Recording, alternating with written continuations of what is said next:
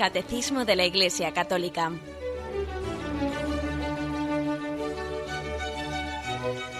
Un programa dirigido por Monseñor José Ignacio Munilla, Obispo de San Sebastián.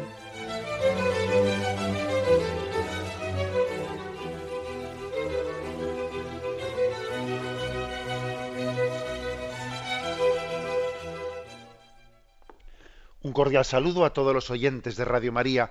Un día más, con la gracia del Señor, proseguimos el comentario del Catecismo de nuestra Madre, la Iglesia.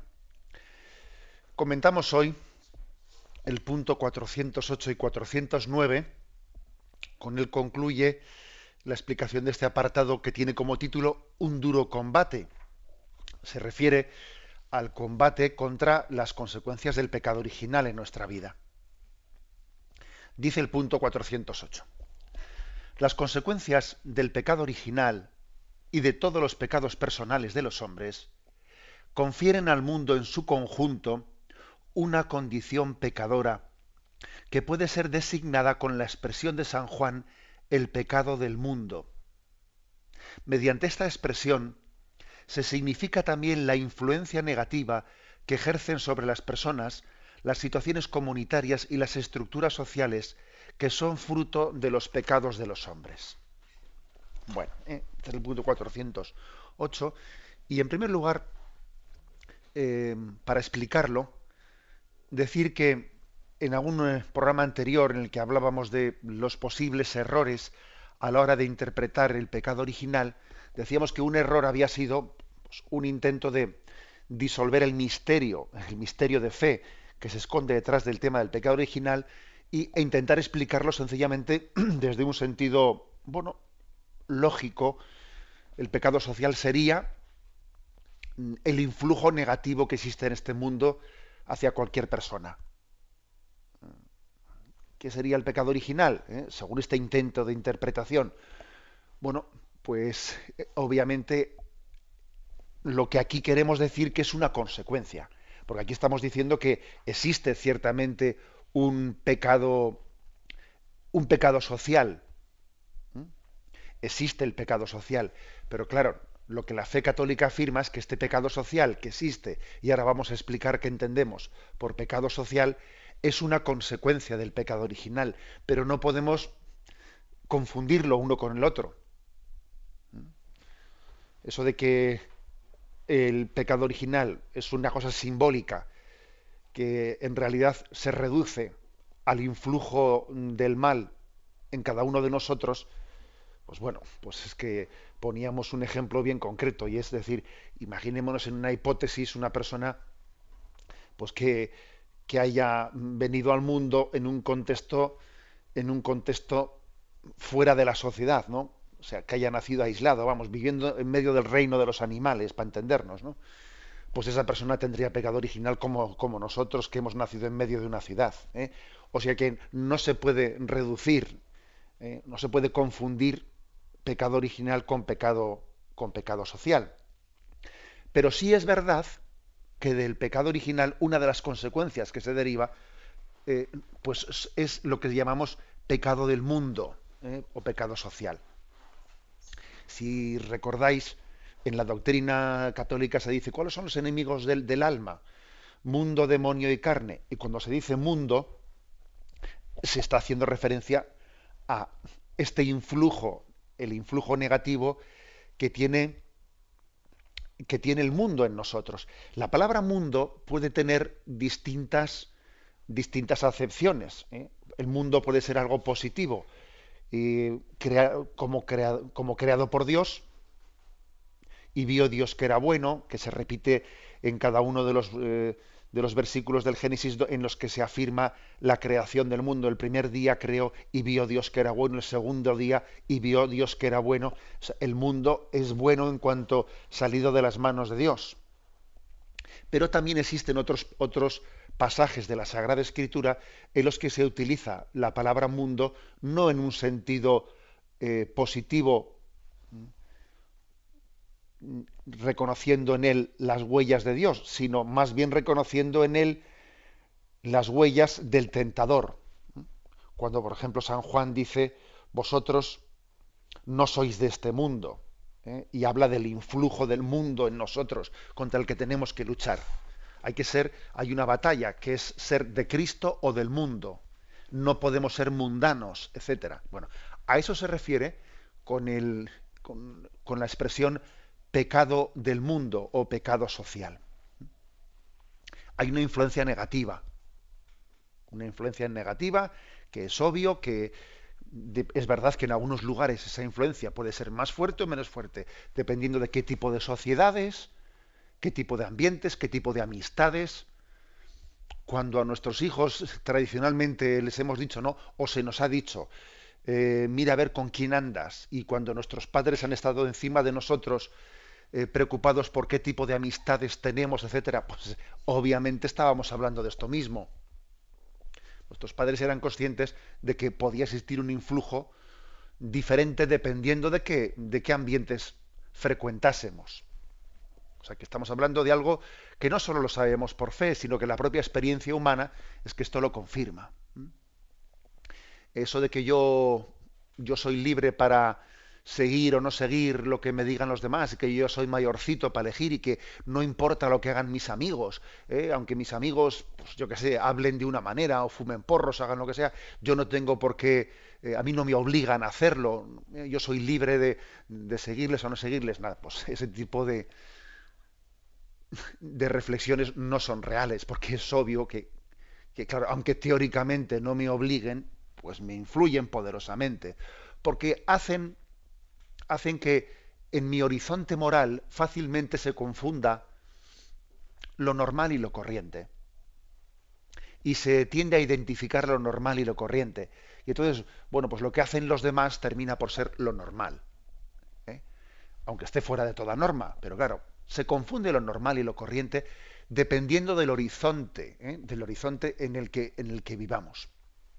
Bueno, para comentar esto, digamos, con más detalle, eh, se, nos refiere en este punto del catecismo que estamos comentando a un punto, al punto 16 de la exhortación apostólica Reconciliacio y Penitencia, que fue una exhortación apostólica que escribió el beato Juan Pablo II en el año 1984. Entonces tenía ya siete años como, como papa y había habido un, eh, un sínodo sobre el tema de la penitencia, y entonces el Papa escribió en una exhortación post-sinodal eh, esta maravillosa exhortación, en la cual en el punto 16 se trata de este tema. O sea, vamos a ver, ¿qué relación existe entre el pecado personal y el pecado social o el pecado del mundo? ¿Y qué es lo que dice? Bueno, yo voy a hacer un breve resumen, un breve resumen de lo que dice el Beato Juan Pablo II en esa exhortación. Lo primero a decir es que el pecado en sentido propio, el sentido estricto, siempre es un pecado personal. Es verdad que el hombre puede estar condicionado, puede estar apremiado, puede estar empujado por factores externos y que esos factores externos pueden atenuar en mayor o menor grado nuestra libertad ¿eh? y por lo tanto nuestra responsabilidad o nuestra culpabilidad. Pero es una verdad de fe, y que también la confirma nuestra experiencia, que la persona humana es libre. Y no se puede ignorar esta verdad, ¿eh?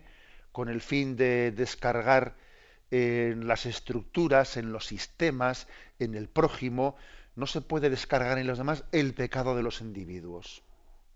Porque si hiciésemos eso, pues entonces estaríamos eliminando la dignidad y la libertad de las personas. sería como decir, bueno, pues eh, los, los, hombres, lejos de ser sujetos morales, bueno, pues son como si fuesen piezas de un puzzle eh, en el que estamos predeterminados. En realidad vamos a decir que no existe nada tan personal e intransferible como la virtud cuando uno es santo o como la responsabilidad de la culpa. Eso es personal e intransferible. Lo que no quiere decir que no tenga influencias de los demás. Claro que tiene influencias de los demás, tanto la santidad como el pecado. Bueno, esta es la, afirmación eh, básica. Entonces, ¿qué, se entiende por pecado social o pecado del mundo? Hay diversos significados. Eh. Eh, Juan Pablo II, en concreto, habla de tres, tres significados de la palabra pecado social o pecado del mundo. El primero, que siempre el pecado repercute en los demás. Todo pecado, cualquiera, sea el que sea, hasta los malos pensamientos, ¿eh? consentidos y queridos, aunque tú nunca los hayas dicho, es que eso repercute. ¿eh?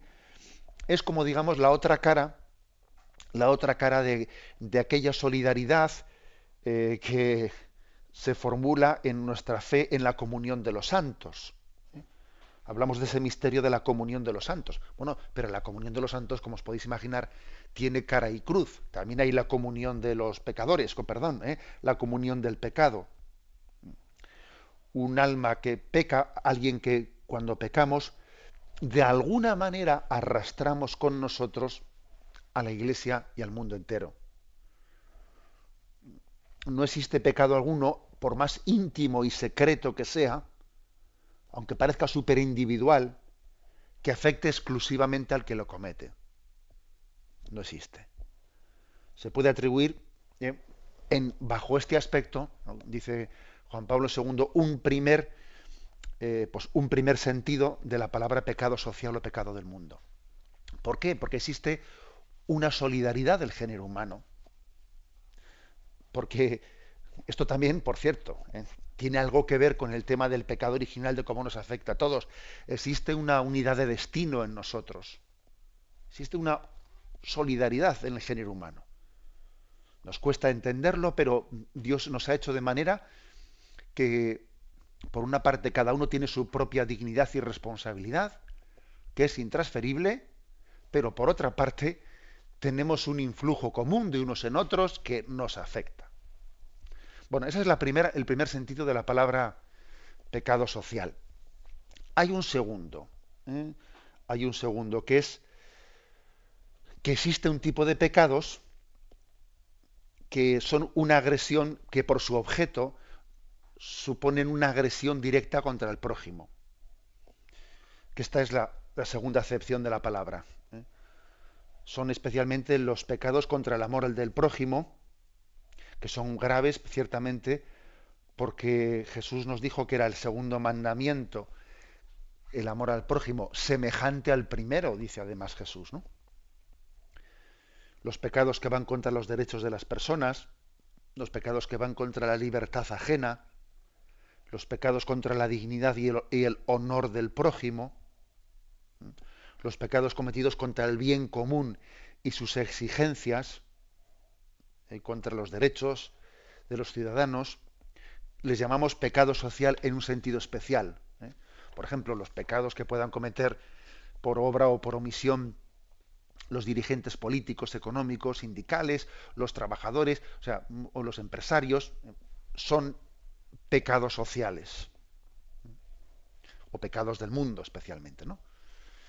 Hay una tercera acepción, ¿eh? todavía dice Juan Pablo II en esta exhortación apostólica, una tercera acepción de la palabra pecado social. Y se refiere a las relaciones entre las distintas comunidades humanas. Pues se refiere, por ejemplo, eh, a la lucha de clases, a la contraposición obstinada de bloques de naciones, de una nación contra otra, de una tribu frente a otra tribu, a una especie que parece que ya eh, hemos nacido encasillados y tú de qué eres, tú eres Hutu, tú eres Tutsi y nada, azurrarse uno contra otro, tú eres palestino y tú eres israelita, pues venga, duro ahí, ¿no? es decir, que hay un tipo de pecado social que claro que influye mucho en nuestra vida. Eh, se puede, es verdad que uno se puede llegar a preguntar, ¿no? Pues, ¿qué, tipo de responsabilidad personal podemos llegar a tener?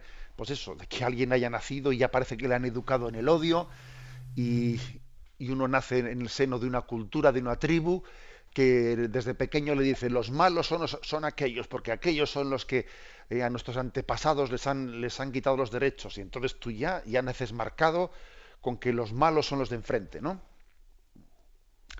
Bien, hay que decir que obviamente no, pues este tipo de influjos son complejos, eh, son complejos, parecen a veces incluso anónimos. Y bueno, se habla de pecado social en sentido análogo, no en el sentido propio, propio, porque es verdad que, que, bueno, pues que, por ejemplo, una persona no haya sido educada así en una especie de, de odios, de rencores desde, desde su infancia, difícilmente es identificable eh, pues la responsabilidad de ese odio, de ese enfrentamiento, de esa irracionalidad, totalmente es, es eh, atribuible a él, ¿no? También hay un influjo del mundo que lo, vamos, que lo explica mucho, ¿eh? que lo explica. Entonces, hablamos de pecado social en el sentido analógico. Pero, sin embargo, por muy analógico que sea, no elimina completamente la responsabilidad de los individuos. Porque es que Dios nos ha dado una capacidad incluso, fijaros bien, de buscar la verdad y el bien más allá de los errores que han podido cometer nuestros padres, más allá ¿eh? del ambiente envenenado que podamos tener a nuestro alrededor. La capacidad del hombre de buscar el bien, de buscar la verdad, aunque lógicamente estará atenuada ¿eh? por, el ambiente en el que hayamos nacido, sin embargo lo supera. Y la prueba es, bueno, pues nos remitimos a muchas pruebas concretas de cómo los santos han superado, eh, han superado el condicionamiento del tiempo y del lugar en el que han vivido. Los santos sí lo han hecho. En realidad, ¿eh? el cristianismo, decía Chesterton, ¿no? El cristianismo nos da la gracia de superar la esclavitud, de ser hijos de un tiempo y de un ambiente determinados. Porque no deja de ser una cierta esclavitud, ¿no? Si tú eres un joven alemán ¿eh? y has nacido en, un tiempo determinado, a ti te han contado una historia y has nacido en el tiempo de, de Hitler y entonces has sido educado desde pequeño, pues en esa, en esa falsa historia de, de la de la raza aria y entonces tú, digamos, desde pequeño te han metido ¿no? esa milonga y tiendes el eh, tiendes a, claro a creértela pero fíjate cómo también incluso en medio de aquella Alemania ciega nazi etcétera existió la gracia de que de que la luz de Cristo la luz de la revelación que ilumina el sentido común ¿eh? que ilumina el sentido común permitió a muchas personas no caer, en, no caer en aquel gran engaño, en aquel engaño y superarlo y entender que entender que todos somos iguales a, a los ojos de Dios. Y que Dios no y que Dios nos ama independientemente de nuestras razas, de nuestros colores, o sea, bueno, pues es decir, que existirán condicionantes, pero que nuestra responsabilidad no, no desaparece. Ahora bien, que existen condicionantes y que hay que tenerlo en cuenta. Y por eso uno tiene que luchar también no solo por su familia, no solo por decir, a ver, yo quiero que mi familia sea santa. No, no. Además de que mi familia tenga un buen ambiente, además de vigilar por qué canales de televisión entran en mi casa y porque yo también tengo que luchar por el ambiente social de mi municipio, de mi, eh, de mi comunidad autónoma, porque es que mis hijos no únicamente van a respirar dentro del hogar, van a respirar en la calle. Y la novia, mi hijo la va a buscar en la calle, no la va a buscar aquí dentro de casa. O sea que, por lo tanto, eh, nuestra lucha, nuestra lucha tiene que ser para que las condiciones del mundo no nos inclinen tanto al pecado. Cuando uno lucha porque hay unas leyes justas, porque haya unos hábitos y unas costumbres que, vamos, que no, que no tiendan a la degeneración, no está, no está luchando por imponer sus ideas frente a los demás, como algunos piensan. No, no, perdón. Estamos luchando porque haya un ambiente respirable, que no nos empuje, que no, que no pretenda inclinarnos al mal. ¿Es así? ¿Eh? Pues por ejemplo, vamos a ver, el hecho de que en una familia, ¿no? en una familia le pueda llegar a una familia una factura una factura en la que de repente ven que hay una, mm, pues, un gasto telefónico impresionante porque resulta que un chaval, el, hijo pues, que está en, una edad crítica, de repente ha descubierto las líneas eh, eróticas y ha hecho un montón de llamadas telefónicas a esas líneas y de repente llega el drama, el drama de que a esa casa llega una una factura telefónica, vamos a ver, eso implica lo siguiente, y, uno llama a la compañía y dice, no, claro, es que pues alguien ha llamado desde ahí y, usted si no quiere tener ese servicio se tiene que dar de baja, ¿eh? por ejemplo.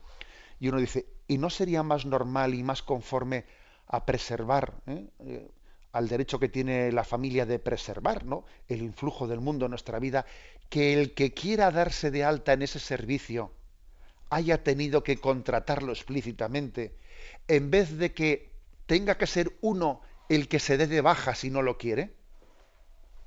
Por ejemplo. ¿eh? Es decir, tenemos, tenemos la, mm, el deber de luchar y de hacer lo que esté en nuestra mano para que el ambiente social que nos, que nos rodea se, o sea, nos incline al bien en vez de inclinarnos al mal. Resulta que por muchos estos paquetes de canales de televisión, por ejemplo, meten canales pornográficos.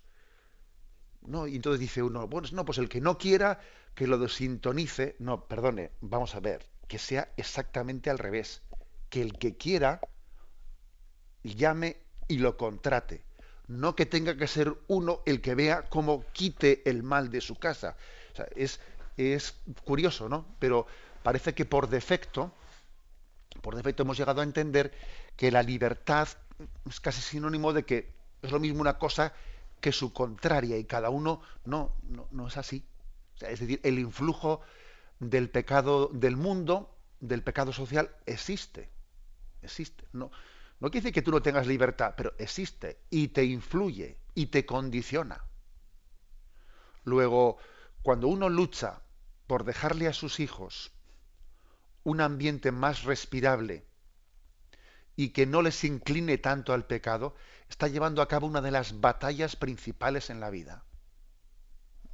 Tenemos un momento de reflexión y continuamos enseguida.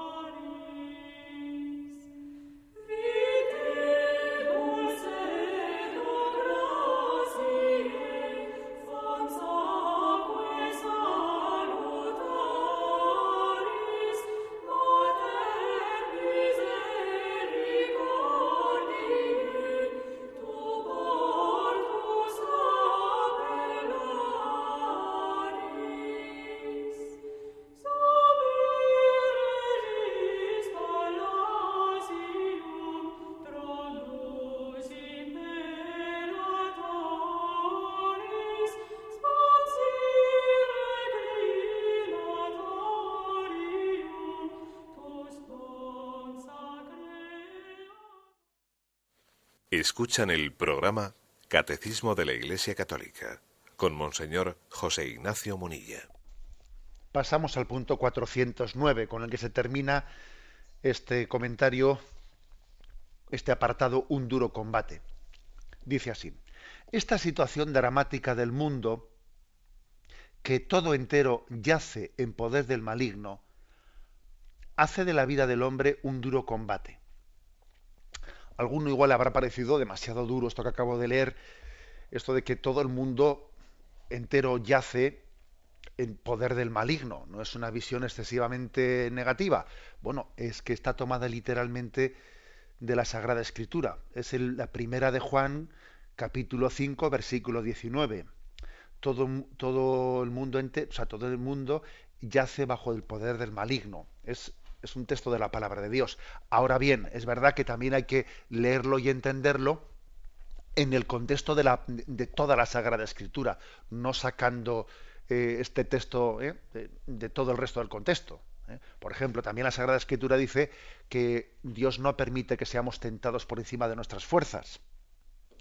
La Sagrada Escritura habla claramente de que un descendiente del linaje de la mujer aplastará la cabeza de la serpiente. ¿Eh? y nos habla de la esperanza definitiva de victoria sobre el tentador, porque Cristo le ha vencido y todos aquellos que están unidos a Cristo serán vencedores. O sea que hay que decir que la palabra de Dios hay que leerla en su conjunto.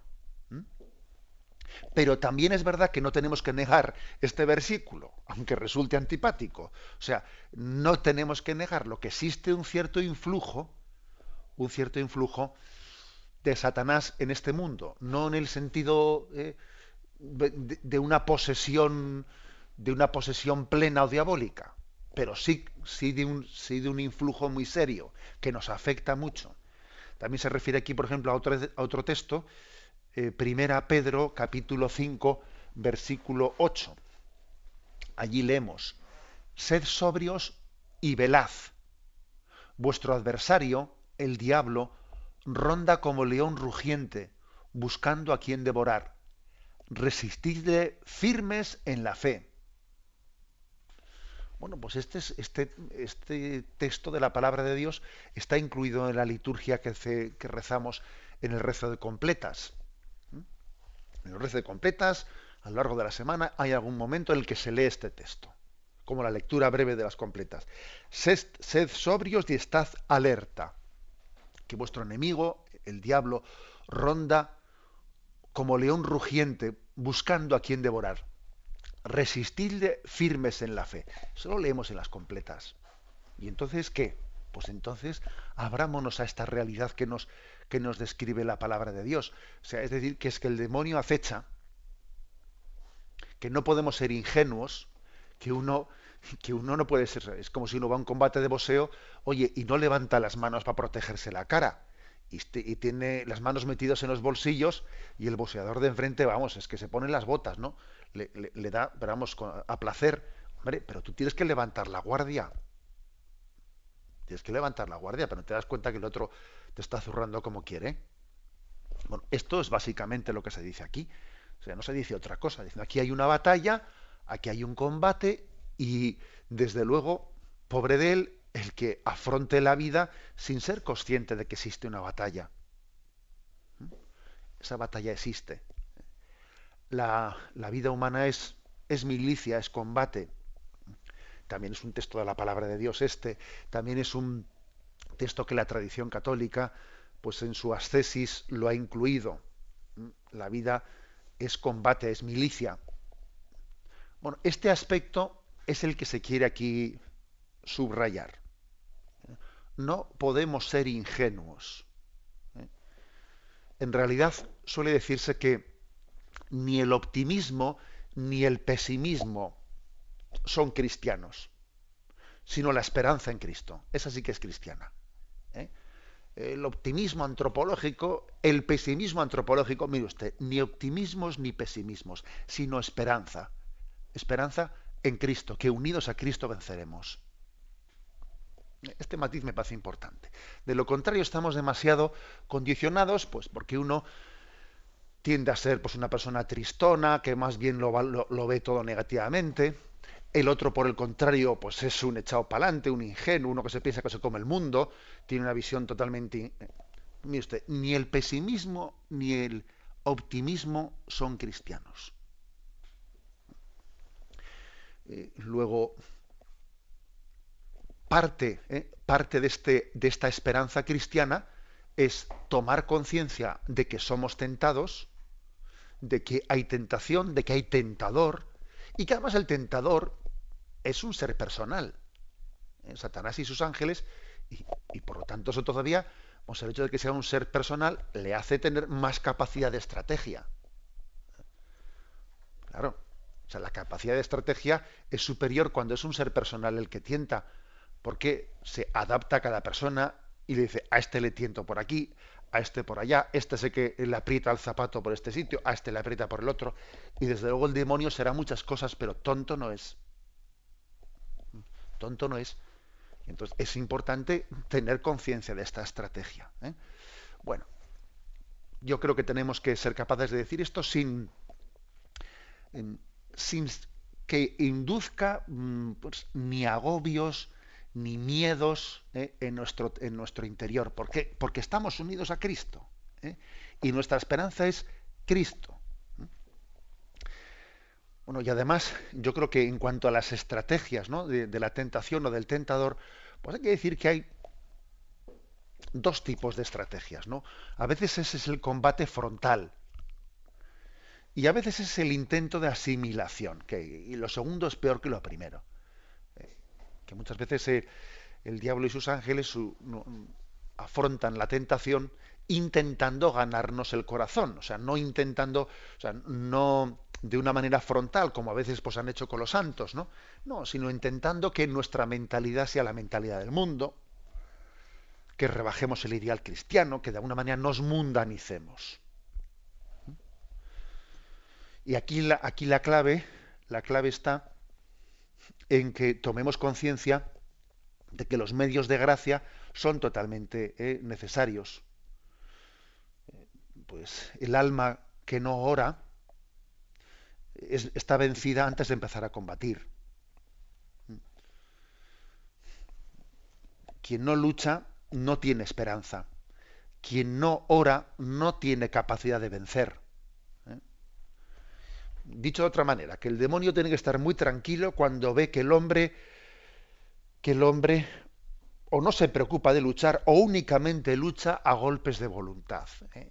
Tiene que estar muy tranquilo el demonio. Si ve que únicamente luchamos con deseos, con, con, ¿eh? Con proclamaciones de quiero que yo con mi voluntad voy a hacer, mira, si ve que si él ve que no nos apoyamos en medios de gracia, que no nos apoyamos en Jesucristo, en sus sacramentos, en la oración, desde luego el demonio tiene que estar muy tranquilo, porque claro, porque no vamos a tener la capacidad de hacerle frente y de vencerle. En resumen, que hay que crecer en conciencia de la importancia de los medios de gracia para hacer frente al tentador. Y además, ¿eh? además de recurrir a los medios de gracia, darnos cuenta de que la batalla no es cosa de un día, es cosa de toda la vida. Porque incluso aunque hayamos tenido la fe suficiente pues para, para entender que tenemos que vivir toda nuestra vida ¿no? a la luz de la fe, a la luz de Jesucristo, nuestra batalla está en actuar ¿eh? bajo esa luz, bajo la luz de la fe, y no condicionadas por la carne y la sangre. Es decir, que no, no, no solo el que dice Señor, Señor, entrará en el reino de los cielos, sino que el que cumple la voluntad de mi Padre, que no basta con ver las cosas, es importante verlas, ¿eh? sino que además de verlas, pues lógicamente hay que actuar en coherencia debajo de ellas. O sea, el combate está a dos niveles, a nivel de la razón y a nivel de la voluntad. Al nivel de las razones para que caigamos en cuenta de que existe una tentación y que caigamos en cuenta de que hace falta la ayuda de la gracia de Cristo para vencer la tentación. Ese es el combate de la razón. Pero luego viene el combate de la voluntad. ¿Mm? Que, incluso habiendo caído en cuenta de, de, la necesidad de la gracia de Cristo, después viene la batalla de adecuar nuestra vida en el día a día, en el asunto por asunto a, dejarse conducir por, por, la gracia de Cristo y no por el influjo de la carne y de la sangre. ¿Eh? Dos batallas, a nivel de la razón y al nivel de la voluntad. Estoy seguro, bueno, estoy seguro, me parece a mí que si yo preguntase a los oyentes, ¿eh? si hiciésemos ahora una encuesta, ¿qué le parece a usted? ¿Que la batalla principal en su vida ¿Es una batalla de la razón o es una batalla de la voluntad? Yo creo que la mayoría iban a responder es una batalla de la voluntad. Y sin embargo pienso que nos equivocamos. La batalla principal es una batalla en la razón. Es decir, de caer en cuenta de que existe un tentador, de desenmascarar sus estrategias y de la necesidad eh, de de la, necesidad de la gracia de Cristo que todos tenemos. A mí me parece que esa es la batalla principal, de la cual se deriva ¿eh? después la batalla de la voluntad. Porque nosotros solemos creer siempre que el problema lo tenemos en la fuerza de voluntad, en la fuerza de voluntad. No, no, yo creo que el problema lo tenemos en las convicciones. La prueba es que la gente cuando tiene convicciones, madre mía, que se mueve la voluntad y mueve la vida. Hay que ver, a veces, para pecar, cuánto se esfuerza la gente y qué fuerza de voluntad tiene para pecar. ¿Eh? Bueno, o sea que lógicamente son las dos cosas, ¿no? La batalla que tiene lugar en la razón y la batalla que tiene lugar en la voluntad para ordenar nuestras pasiones y nuestros sentidos, ¿no? Pero, bueno, aquí lo importante es ser conscientes, ¿no? De, que la, de que hay un duro combate, así lo dice, ¿no? El catecismo. Y que ese duro combate tiene una bandera a la cual nos queremos acoger, ¿no? Que es la bandera de la cruz. Nosotros llevamos adelante ese combate bajo la bandera de la cruz de Cristo. Tenemos un momento de reflexión y continuamos enseguida.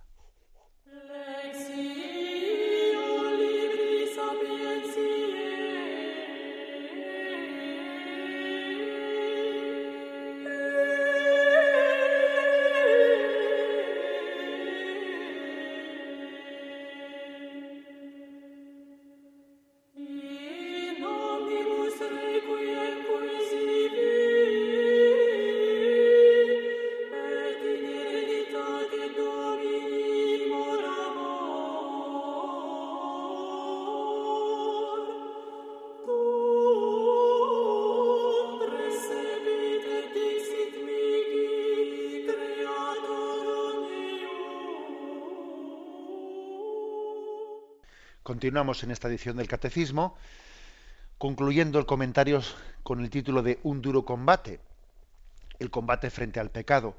Termina la explicación del Catecismo con una cita de la Gaudium et Spes, la Constitución Apostólica sobre esa relación de la Iglesia con el mundo, capítulo 37, párrafo segundo, que dice así: A través de toda la historia del hombre, se extiende una dura batalla contra los poderes de las tinieblas que, iniciada ya desde el origen del mundo, durará hasta el último día, según dice el Señor.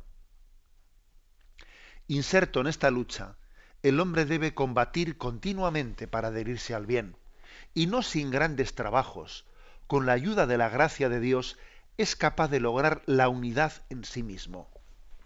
Primero destacar que este es, este es un, un texto del Concilio Vaticano II, de la Constitución en la que la Iglesia habló de su relación con el mundo. ¿Eh? que a veces se ha hecho una visión del Vaticano II como si bueno pues fuese eh, pues un momento en el que la Iglesia hubiese casi negado la tradición anterior y hubiese eh, presentado pues un panorama en el que no tenemos ya ni que luchar contra el pecado y tenemos o sea vamos a leer el, Vaticano II y no hacer de él una caricatura aquí habla claramente de que aquí existe una batalla que nos va a durar hasta el final. Por cierto, dice, una batalla que comenzó en el origen del mundo, con el pecado original, y que durará hasta el último día. O sea, que la tentación va a estar hasta el final. Que incluso es un error pensar, y ahora lo digo por las personas mayores, bueno, pues que yo cuando era joven tenía tentación. No, no, aquí la tentación, eh, pues es que suele terminar un cuarto de hora después, ¿no? De haber muerto, eso lo digo en broma, claro pues, pues es que suele, es así, ¿eh? es así, y hay tentaciones muy distintas, y a lo largo de la vida, pues las tentaciones son muy camaleónicas, ¿eh? se adaptan mucho a las situaciones, se adaptan mucho, pero en el fondo uno rasca un poco, rasca y se da cuenta que, que es el mismo, el tentador, ¿eh? es el mismo que se adapta a esta situación, luego se adapta a la otra, en el fondo es una soberbia disfrazada eh, de una cosa cuando somos adolescentes, disfrazada de otra cuando somos adultos, cuando somos ancianos, etcétera, etcétera, etcétera. ¿eh? O sea que habéis escuchado en alguna ocasión esa expresión que dice, ¿no? Que los defectos de joven son manías de mayor. Y a veces, pues claro, ¿eh? que aunque el panorama externo pueda cambiar mucho, en el fondo la tentación es la tentación y se va un poco reeditando en distintas etapas de la vida. por cierto, e, es un error pensar que, que, la, que cuando uno ya alcanza determinada ¿eh? edad, bueno, pues yo ya en este momento de mi vida no tengo no tendré un tipo de tentaciones, pero tendré otras tentaciones de desesperanza, de tristeza. ¿eh? Igual no tengo un tipo de tentaciones como tenía eh, cuando era adolescente, pero tendré otras. En la vida espiritual, cuando uno lee la vida de los santos, ve que los santos han mantenido combates fuertes y potentes ¿no? en los últimos momentos de su vida. Luego, como dice aquí, esta batalla comenzó en los orígenes del mundo y durará hasta el último día, así dice ¿eh? ese texto de la Gaudium et Spes. Bien, y entonces invita, ¿eh? Invita el Concilio Vaticano II a no abstenerse en esta batalla, sino diciendo, yo estoy metido eh, en esta lucha y yo no puedo ver los toros desde la barrera o no puedo estar yo viendo llover desde fuera del cristal, porque, porque es que nadie está en una campanita de cristal fuera. No, no, no, aquí todos estamos implicados en esta lucha. Y dice, y no sin grandes trabajos, no sin grandes trabajos. O sea, existe una batalla que tenemos que darla. Y de esa manera, me llama la atención esta expresión final, fijaros, seremos capaces de lograr la unidad en nosotros mismos. Es decir, que el pecado tiende a, mm, dispersarnos, a dividirnos dentro de nosotros. Uno, uno de los primeros influjos del pecado es que uno pierde la propia integridad, está interiormente dividido, dividido, ¿no? Está como separado de sus ideales, está fracturado interiormente. Y sin embargo, la gracia lleva a cabo una obra de restauración, de que tengamos una unidad de vida, que no estemos dispersos interiormente, ¿no? que seamos íntegros. Entonces, tener unidad de vida, tener integridad interior, estar interiormente, pues, madurados, ¿no? Ser maduros en el sentido de que el, el querer, el juzgar, el sentir, etcétera, todo ello se conjugue, ¿no? Y eso, eso es un don muy grande, eso es, una de las, ese, es, está íntimamente ligado a, a, la felicidad. Pero claro, aquí la felicidad tiene un precio. Y el precio de la felicidad es la fidelidad. Es la fidelidad que con la gracia de Cristo es posible, y con la gracia de Cristo es posible, ¿no? Pues que, que nuestros enemigos sean que el enemigo de la felicidad, que es el pecado, nuestros pecados sean combatidos. Y además con esperanza de ser vencidos. ¿eh? Bueno, pues este es el, el mensaje que, con el que el catecismo concluye esta explicación, ¿eh? diciendo un duro combate. Lo dejamos aquí, damos paso ahora a la intervención de los oyentes. Podéis llamar para formular vuestras preguntas al teléfono 917 107 700. 917 107 700.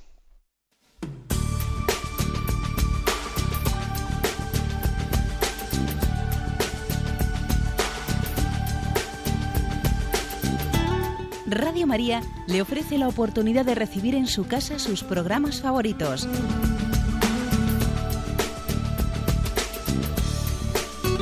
Ahora lo puede hacer a través de nuestra página web www.radiomaria.es o bien llamándonos al 902 500 518. 902 500 518. Pídanos el programa que más le interesa en cualquiera de sus emisiones, especificando el día y la hora que lo ha escuchado. Solo nos tiene que decir si lo quiere en CD de audio o CD o DVD en MP3. Haga su solicitud en el 902 500 518 y en www.radiomaria.es. Radio María, más cerca de usted.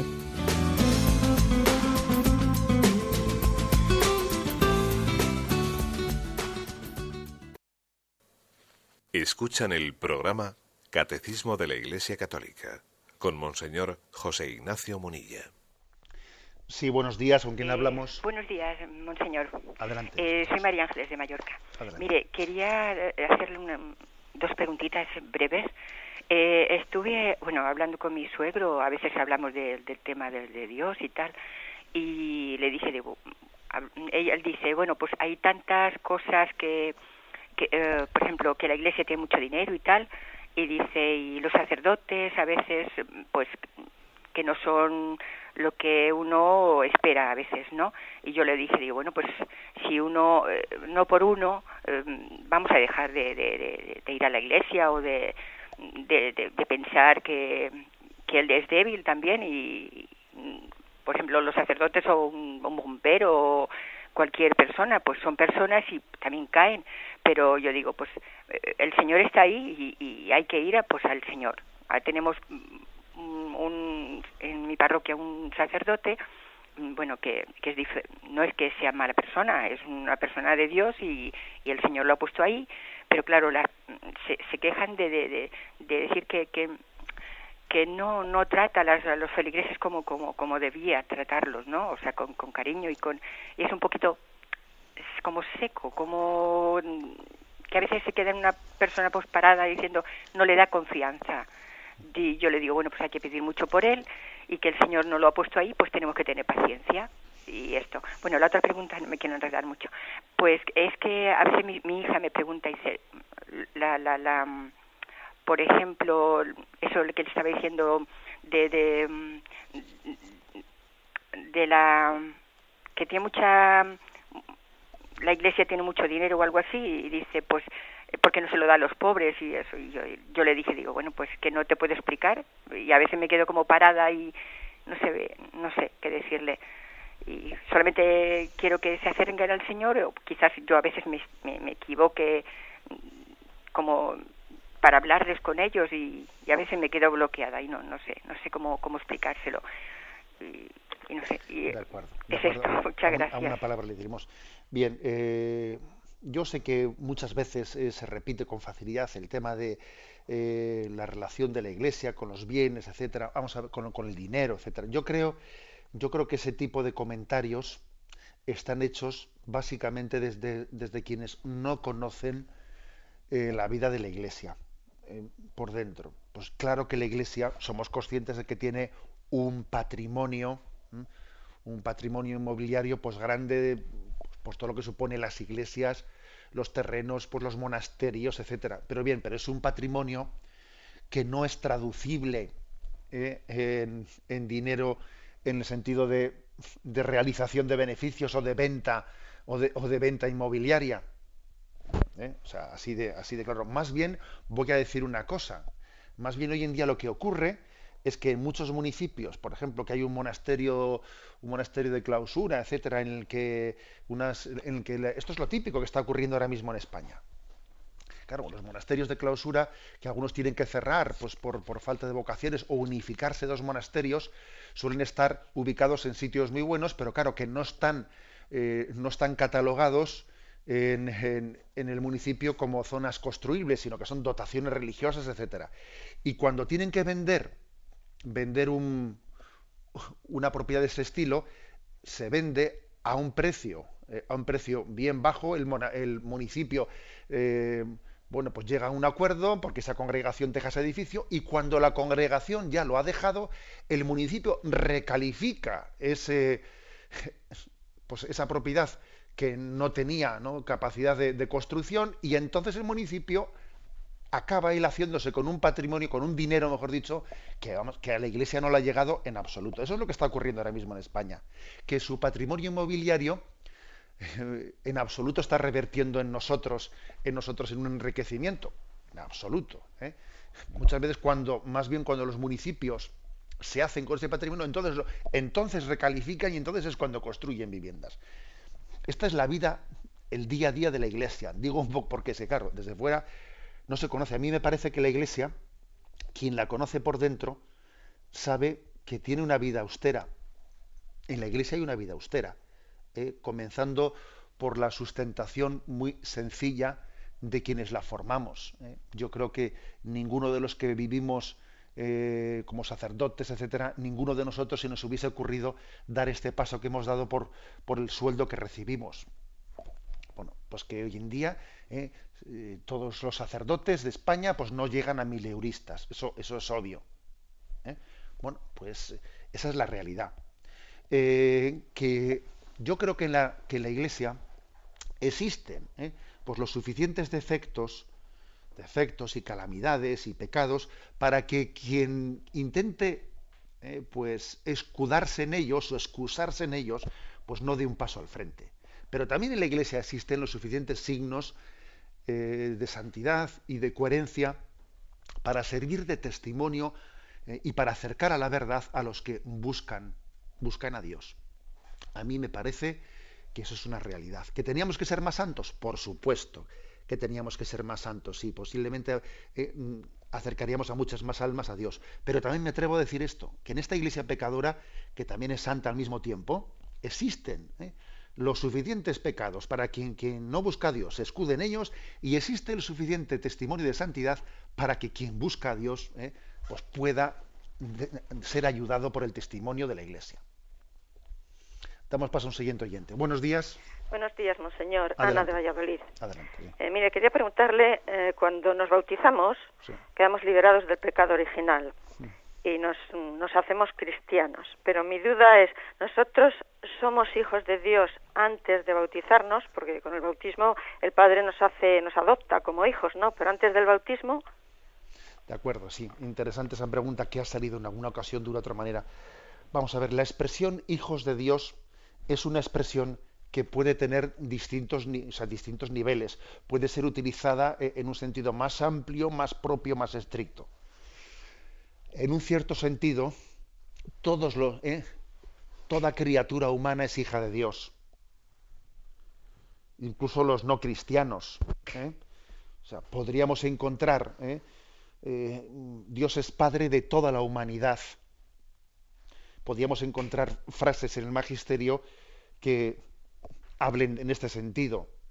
¿Eh? Dios Padre de todos los hombres. Bueno, pues estas son palabras que podemos encontrar perfectamente en la Sagrada Escritura y el Magisterio de la Iglesia. Y en otros textos, sin embargo, se habla de la paternidad de Dios en un sentido eh, pues, más propio, específico, de la paternidad en Cristo, eh, recibida a través del sacramento del bautismo.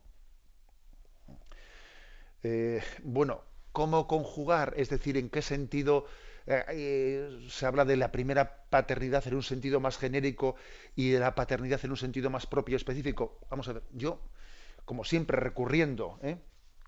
recurriendo a los ejemplos, que quizás yo a veces abuso un poco de ellos, ¿no? pero yo los lanzo para quien le puedan un poco ayudar.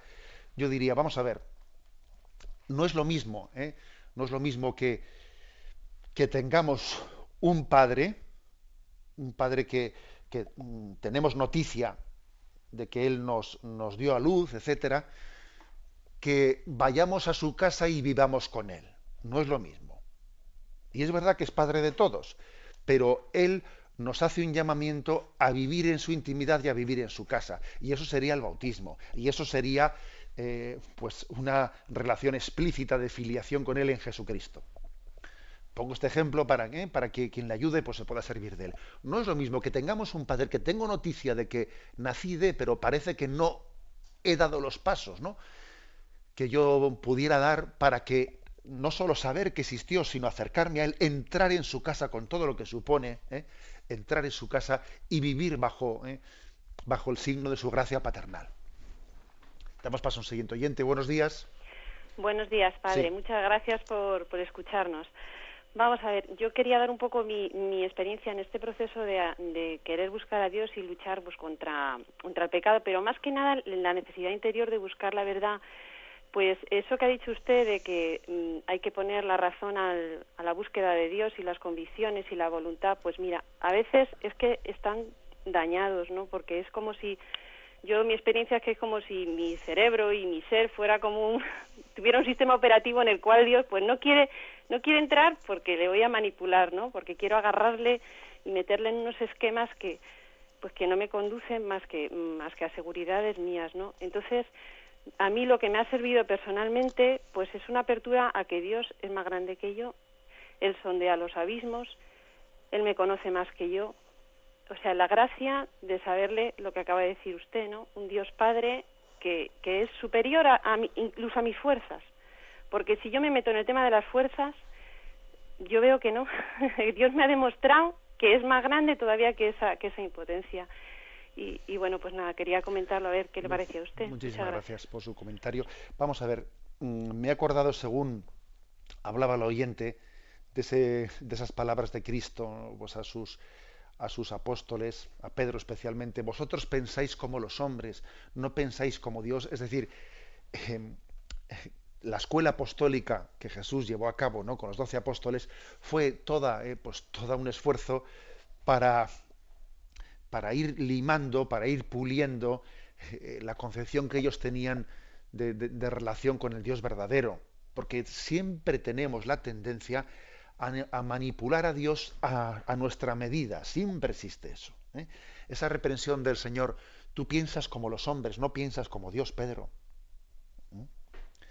En el fondo es, se nos puede decir a cada uno de nosotros cuando intentamos que Dios sea nuestra manera, que Dios sea mm, pues, con lo que yo entiendo que debiera de ser, por los caminos que yo creo que debieran de ser.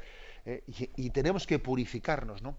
Nosotros no poseemos a Dios, sino que es Él el que tiene que poseernos a nosotros y nosotros tenemos que ser dóciles para ser como arcilla en manos del alfarero. ¿Eh? O sea, que tiene que haber una continua purificación, que uno nunca se sienta como que yo eh, tengo todo ¿eh? dominado y todo metido en casillas y todo bajo control. No, no, yo no soy el que poseo a Dios, Él es el que me posee a mí. Y impresiona ver cómo el Señor a veces, pues, nos acude interiormente y cuando uno pensaba que ya estaba convertido, de repente recibe una nueva conversión y se da cuenta de que anteriormente en el fondo estaba manipulando ¿eh? su relación con Dios. Desde la nueva conversión que tiene, relativiza la vida espiritual que tenía antes. Me despido con la bendición de Dios Todopoderoso, Padre, Hijo y Espíritu Santo. Alabado sea Jesucristo.